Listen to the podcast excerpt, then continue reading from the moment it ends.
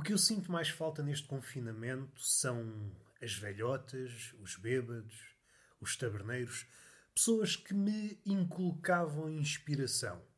Eu não estou a dizer que vertia o que via nessas situações, pensando em tabernas, ruas, conversetas com velhotas.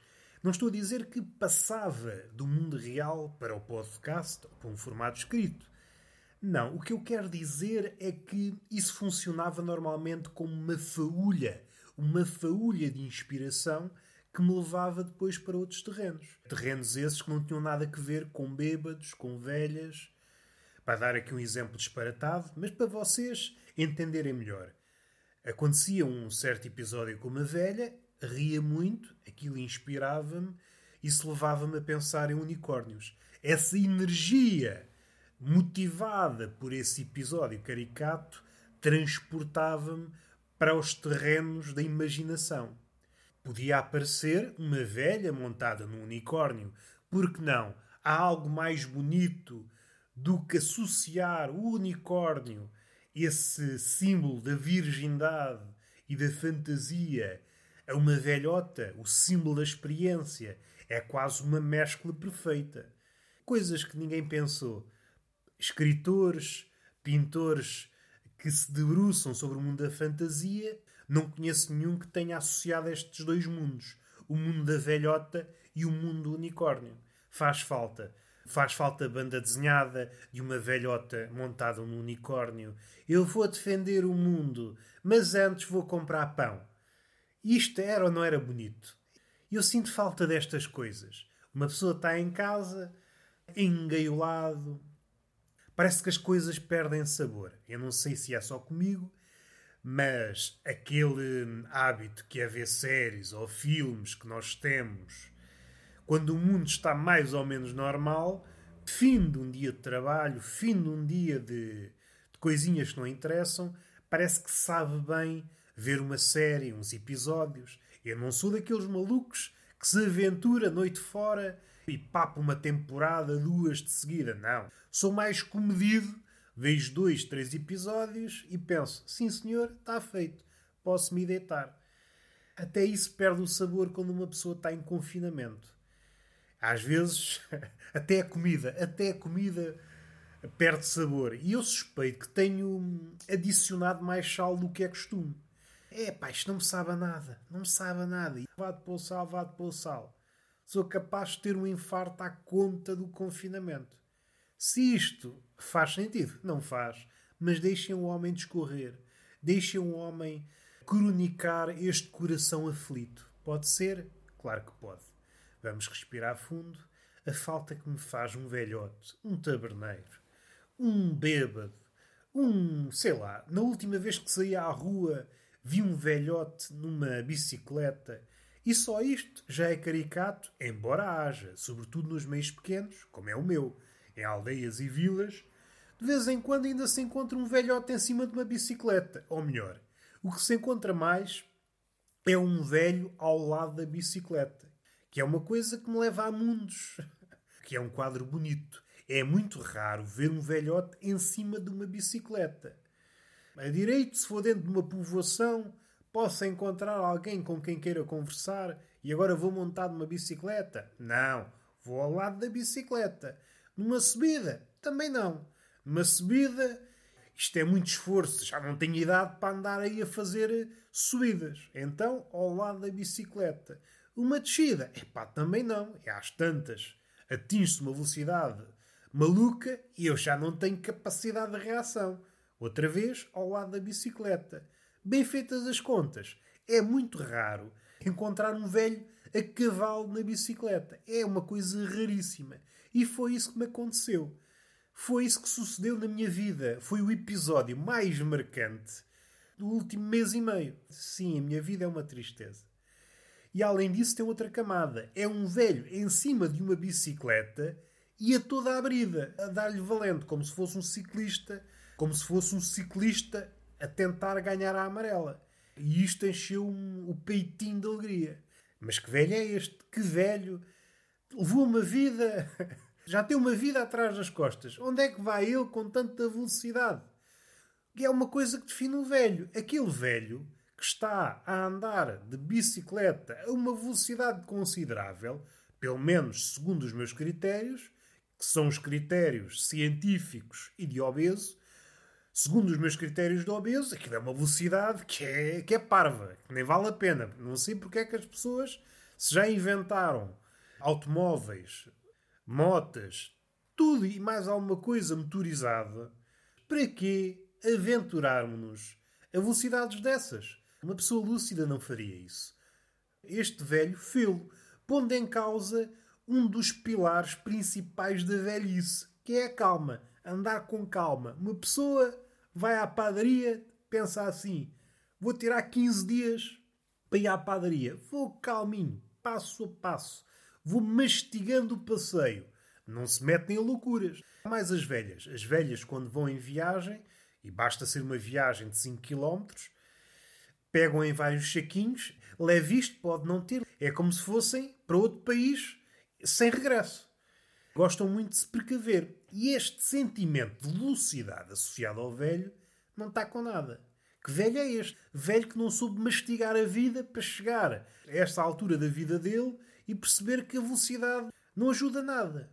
A velocidade é para a malta jovem. E não é uma qualidade, nada disso. Eu acho que o lado da sabedoria está muito associado à lentidão. É perceber que não vale a pena. Vamos com calma. A velocidade não, não traz nada de bom. E isto pode ser visto a vários níveis, até ao nível do discurso. Aquelas pessoas que falam demasiado rápido, que é uma tendência. Há duas tendências, há duas escolas. Há duas grandes escolas e depois, dentro dessas grandes escolas, há subescolas. Não importa ir ao detalhe. O que interessa é que há a escola da lentidão e a escola da rapidez.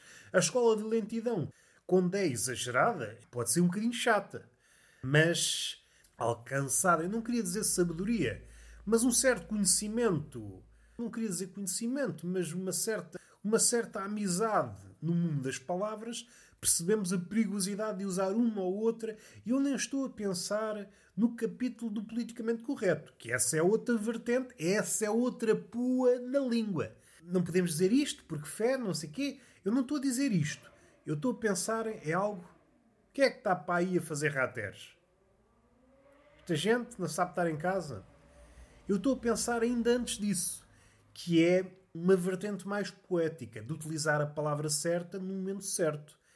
E isto requer tempo, requer uma certa lentidão, um certo preciosismo, se levado ao limite, pode tornar-se entediante. Uma pessoa, é pá, espera aí um bocadinho que eu vou recorrer ao meu dicionário mental à procura aqui da palavrinha indicada.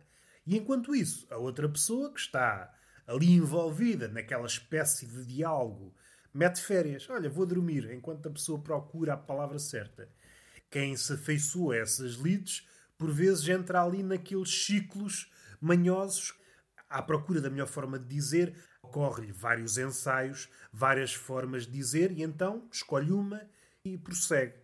Isso pode ser entediante para quem está mais amigo da velocidade. Do outro lado, do outro lado do espectro da velocidade, há aquelas pessoas que são cada vez mais, parece-me, que gostam de discursos assim, bada rápido, bada rápido, dizer bada merda, e vai saber, se nós reduzirmos a velocidade daquilo que eles estão a dizer, percebemos, epá, este gajo não está a dizer nada. Do outro lado, estava alguém demasiado preciosista em dizer qualquer coisa. Tinha receio em utilizar a palavra incorreta, por diversas razões. Era uma abordagem poética, dizer aquilo que não pode ser dito de outra forma. E então andava ali a rodear tangentes, ensaios, até dizer aquilo da forma que ele quer dizer. Do outro lado, está alguém que não tem qualquer ligação com os vocábulos e diz tudo à desgarrada. Não há filtro nenhum. E encharca o discurso de muletas. E há várias muletas. Já aqui fizemos vários episódios. Já fizemos aqui alguma referência à muleta tipo, certamente, e não é uma coisa nova. Lembro-me de um episódio em que frisei a muleta, que é para mim daquelas muletas que me causam asco, o maziá, que é uma coisa muito usada. O maziá, eu não vou falar sobre isto, já falei, causa-me assim urticária. E até podíamos fazer aqui resumo das muletas.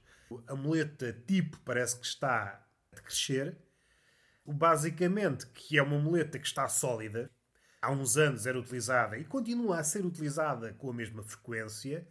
E há uma muleta que, insuspeitamente, surgiu com toda a pujança, que é o Imagina. Há uns seis meses para cá é que reparei, eu de quando em vez também gosto, mas percebi que, sendo uma muleta com tantos adeptos, eu tenho que refriar o uso. Não posso andar aqui, imagina, imagina, imagina. E tornou-se epá. E o epá também se pode considerar uma muleta, mas eu gosto de utilizá-la para tornar isto mais caseirinho. Podia completamente abdicar do seu uso, mas é para tornar isto mais caseirinho. Dos 15 aos 30 e qualquer coisa, é uma erva daninha. É como ratinhos, reproduz no discurso dessas pessoas a uma velocidade estonteante. E é preocupante. Qualquer coisa, imagina, no princípio, no meio, no fim de uma frase. Às vezes numa frase aparece três vezes. Uma pessoa pensa, epá, imagina, imagina o que seria uma frase sem imagina. Ah, vamos respirar fundo. Eu só de ouvir fico, epá, estou todo afanado das orelhas. Prefiro tirar uma orelha, ser um Van Gogh, a ouvir estas baboseiras. Vamos respirar fundo. O que é que se passou entretanto na vida? É, continua na mesma. Continua na mesma. Pandemia. Uma pessoa não consegue ter forças para exibir uma alegria como deve ser. Eu há dias tive a ousadia de assomar-me ao espelho para ver quem é que estava lá do outro lado. Tentei ensaiar um sorriso, mas vi que não era possível. Vi que não estava à altura. Não estava à altura do sorriso que eu queria. E então desisti. Assumi o meu semblante tristonho, que é um semblante que eu trago sempre comigo. Gosto de utilizá-lo. Umas vezes acertadamente, outras não. Mas naquela altura pareceu-me indicado. Vamos lá aqui exibir o semblante tristonho, que é arrancudo. E o reflexo foi-se embora. A saúde mental do reflexo não estava boa. Eu vi na cara dele. Ele foi-se embora. E eu fiquei ali, diante do espelho, sem reflexo, como se fosse um vampiro. E a pensar: o que é que será que a minha cara está a fazer? Não sei. Não sei se estou a produzir tiques, pequenos recalcamentos a quererem vir à tona sob a forma de trejeitos. Não sei. E agora estou assim. Sou um vampiro. E é um vampiro triste, porque não posso sair de casa. Não posso sair de casa dia por causa do sol. Não posso sair de casa de noite por causa das medidas do confinamento. É uma merda ser vampiro durante a pandemia. Onde é que eu vou beber sangue? Não vou. Bebo vinho tinto de algum folião que anda a fazer festas aí, à desgarrada. Está mesmo a pedir, este tempo está mesmo a pedir festas. Eu, a nível de interpretação de textos, sou como o pessoal do Twitter. Dizem, ah, devem ficar em casa. Como é que eu interpreto isto? Vamos fazer festas. Vamos ficar em casa para quê? Estar em casa para conviver. Casa é a morada do convívio. É assim que eu entendo as coisas. O que é que se festeja? Que é uma coisa que eu também pergunto. Que é uma pergunta que eu gostava de ver respondida. O que é que se festeja em plena pandemia? O que é que há para festejar? O que é que há para festejar? Acabou-se o contrato, fiquei sem emprego, é, vou festejar isto. O que é que se festeja? O que é que há para festejar? Não tenho capacidade para captar os pequenos triunfos. Segundo o meu parecer, que é um parecer de pessoa pouco experienciada na vida, é que não há triunfos pequenos, nem médios, nem grandes. A não ser para alguns que estão a mamar, pessoas que investiram antes da pandemia em máscaras e álcool gel. Essas pessoas aí devem estar. Aquelas pessoas que, um mês antes da pandemia, aí brotar, torraram o dinheiro todo. Apanharam uma bebedeira. Olha, vou torrar a minha herança toda aqui numa empresa de álcool gel. É o que eu vou fazer. Eu ouviu críticas, claro que ouviu. Tu és burro, tanta coisa para investir, bordéis, churrasqueiras, sapatarias, e tu vais investir numa fábrica de álcool gel. Tu és, mas é maluco. E hoje essa pessoa, o Zé Joaquim, que é nome de pessoa que investe numa fábrica de álcool gel, está a rir-se a rir na cara deles. Não está na cara porque distância, não é? Distância social. Vamos respirar fundo. Há coisas boas a acontecer no mundo, disseram-me, e eu não acredito. Se me disserem há coisas más, Há coisas más a ocorrer no mundo. Acredito. Não preciso que me deem exemplos, não preciso verificar fatos. Eu acredito. Eu, que não sou uma pessoa muito crente, acredito. Seja essa pessoa quem for. Não preciso ver o currículo, não preciso ver a sua biografia. Será que esta pessoa é amiga da patranha? Eu não preciso saber. Há qualquer coisa no meu coração que acredita nessas palavras. Epá, o mundo está cheio de coisas más. E eu acredito, acredito. Sou um crente, sou. Chamem-me ingênuo, chamem-me Cândido, chamem-me Roberto, chamem-me o que quiserem. Agora, se me disserem, ah, o mundo está cheio de coisas boas. Como há pessoas, antes da pandemia, eu já torci um bocadinho o nariz. Ah, este mundo só tem coisas boas. Para já é um exagero, só. Só tem coisas boas.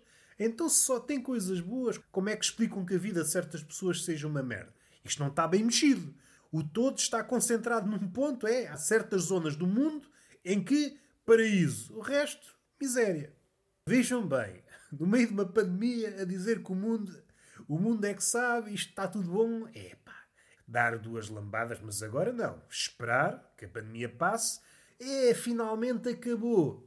Assim que acabem de proferir essa frase, finalmente paz, pá, lambada. Assim que acabam de pronunciar a paz, pá, chapada nas beiças. Que é para verem que é que a vida custa. E está feito. Está feito. Beijinho na boca e palmada pedagógica numa das nádegas.